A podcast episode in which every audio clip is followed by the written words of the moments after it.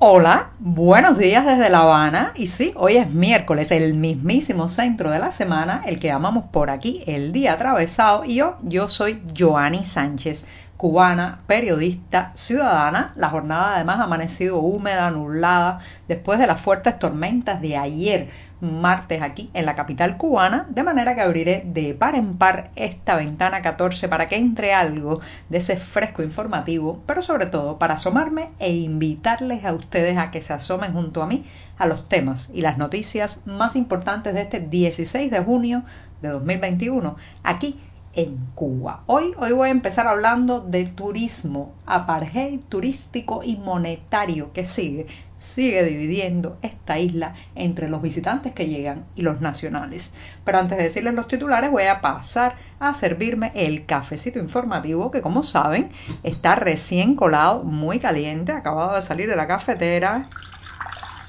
Así que lo pongo en la taza lo dejo refrescarse y antes de decirles los titulares del día, les advierto que si hoy reciben este cafecito informativo más tarde o con más dificultades que de común, bueno, pues me disculpan porque estamos teniendo serios problemas con la conexión a Internet. Parece ser que con la tormenta de ayer en la tarde pues se dañaron algunas antenas o algún problema eh, ha, ha, venido a agravar la complicada conexión a la red de redes desde esta isla o al menos desde La Habana.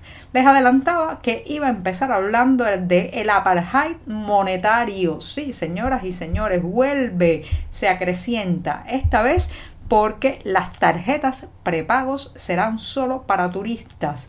Estas tarjetas que funcionarán como una especie de monedero de divisas para usar dentro del país. También con la suspensión en la entrega de pasaportes La Habana, La Habana se cierra aún más con las medidas anti-COVID en medio de un repunte nacional de los casos de contagios. También sigue creciendo el número de balseros cubanos. Señoras y señores, las cifras de cubanos interceptados en el mar, en el estrecho de Florida, están creciendo de manera alarmante.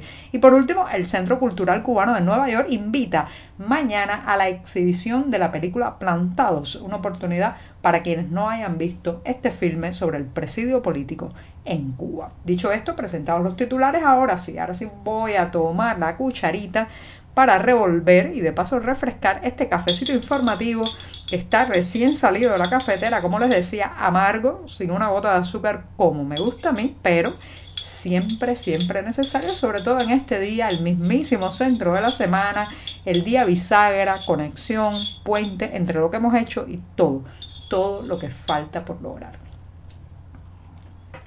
Después de este sorbito largo, porque hay muchísimo trabajo en la redacción del diario digital 14ymedio.com y justamente los iba a invitar a que pasen por nuestras páginas para ampliar allí muchos de estos temas y la mayoría de estas noticias. Y hablando de noticias, desde hace varias semanas ya se sabía que iba a empezar a implementarse un servicio destinado exclusivamente a los viajeros, los visitantes no residentes en la isla que llegan a este país para hacer turismo y que tendrán que depositar su dinero por el momento, probablemente dólares y euros, pero hasta el día 21 de junio en que se cancela, se suspende ya el depósito de dólares en efectivo, bueno, pues tendrán que depositar otro tipo de divisas y eh, obtener a cambio una tarjeta magnética prepago, una especie de eh, monedero, bolsillo electrónico que será la que usarán para comprar en negocios, apelar a servicios. Esto, señoras y señores, se está implementando ya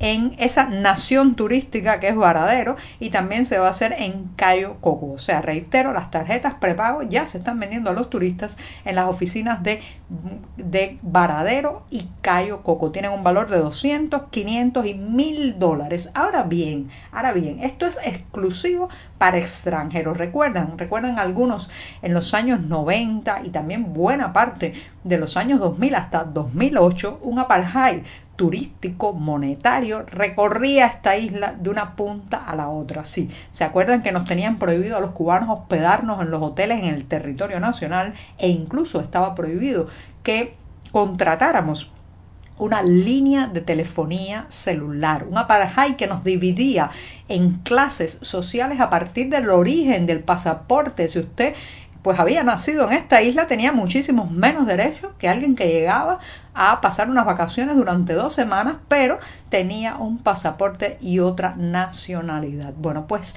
tristemente eso sigue, sigue estableciéndose esa diferenciación económica, monetaria, social y ahora estos turistas, estos viajeros que lleguen a la isla pues tendrán la posibilidad de adquirir estas tarjetas prepagos que no, no están disponibles para los cubanos residentes. Los cubanos residentes ya tienen que pasar por el proceso más angustioso de abrir una cuenta bancaria, solicitar una tarjeta en divisa, depositar el dinero, mientras que el turista sí podrá adquirir esta tarjeta. Bueno, la verdad es que tampoco tiene muchas ventajas, hay que ser bien tonto para poner divisas, eh, moneda eh, pues constante y sonante en una tarjeta plástica que después usted no puede recuperar el efectivo cuando vaya a regresar a su país que tiene que gastar todo el contenido. Y también imagínense ustedes el negocio que se va a empezar a extender por toda la isla de pedirle o comprarle a los turistas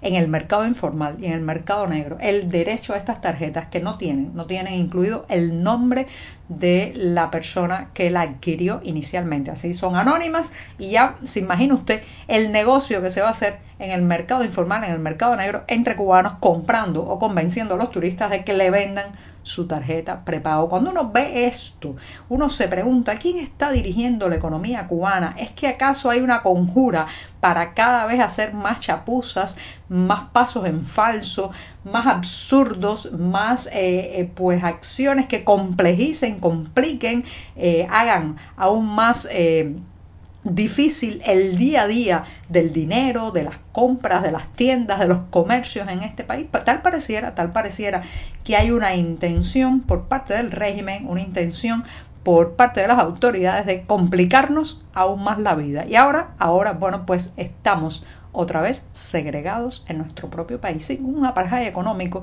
de quién puede tener una tarjeta prepago en divisas y quién quien no la tiene. Ya se imaginan cómo es a partir de lo que he dicho. El que venga de fuera, el que tenga otra nacionalidad, pues podrá adquirirla. Si usted es cubano, entonces, señoras y señores, es un ciudadano de segunda categoría. Bueno, me extendí un poco en el primer tema, así que me voy a dar otro sorbito. Revuelvo otra vez. Y me voy con la otra cuestión de este miércoles que tiene que ver con la suspensión en la entrega de pasaportes. Ya saben que estamos viviendo a lo largo de todo el país un repunte en las cifras de COVID-19 y en La Habana pues se han implementado una serie de medidas eh, muy impopulares todas de cierre, vigilancia, controles y que incluye también la suspensión de muchos trámites oficiales e institucionales. Ya sabemos, por ejemplo, que la compra-venta de casas está prácticamente eh, paralizada, las notarías, todo lo que tiene que ver con trámites legales está prácticamente suspendido salvo pequeñas excepciones debido justamente a este paquetazo de medidas para intentar frenar el avance del COVID-19. El mes de mayo fue el mes más asiago en cuanto a contagios y víctimas mortales desde que comenzó la pandemia en Cuba.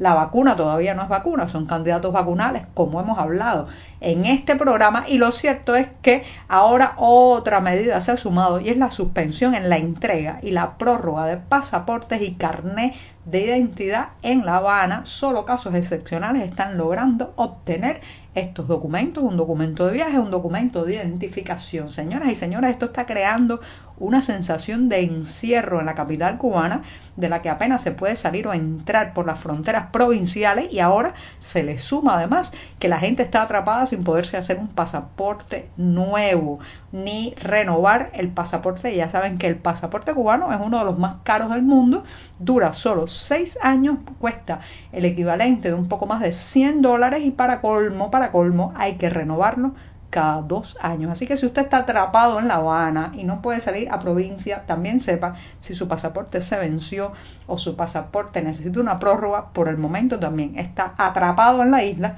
porque no podrá comprar un boleto de avión, no podrá subir a una nave aérea debido justamente a la suspensión en la emisión y la prórroga de pasaportes cubanos. Esto es una pésima noticia, la sensación es de, reitero, de encierro en la capital cubana y no se avisora, no se avisora una fecha, una luz al final del túnel de cuándo van a terminar estas restricciones. Me voy, me voy rápidamente eh, diciéndoles que los números de Balsero, fíjense, no se van por aire, los pasaportes no están renovándose, pero mucha gente está tomando la balsa y lanzándose al mar ante la situación económica que se va agravando. La, Guardia Costera de Estados Unidos devolvió entre lunes y martes de esta semana nada más y nada menos que a 59 balseros. La isla en fuga, el país en escapada, fueron interceptados en cuatro operaciones de eh, bueno, vigilancia al sur de los Cayos de la Florida. Así que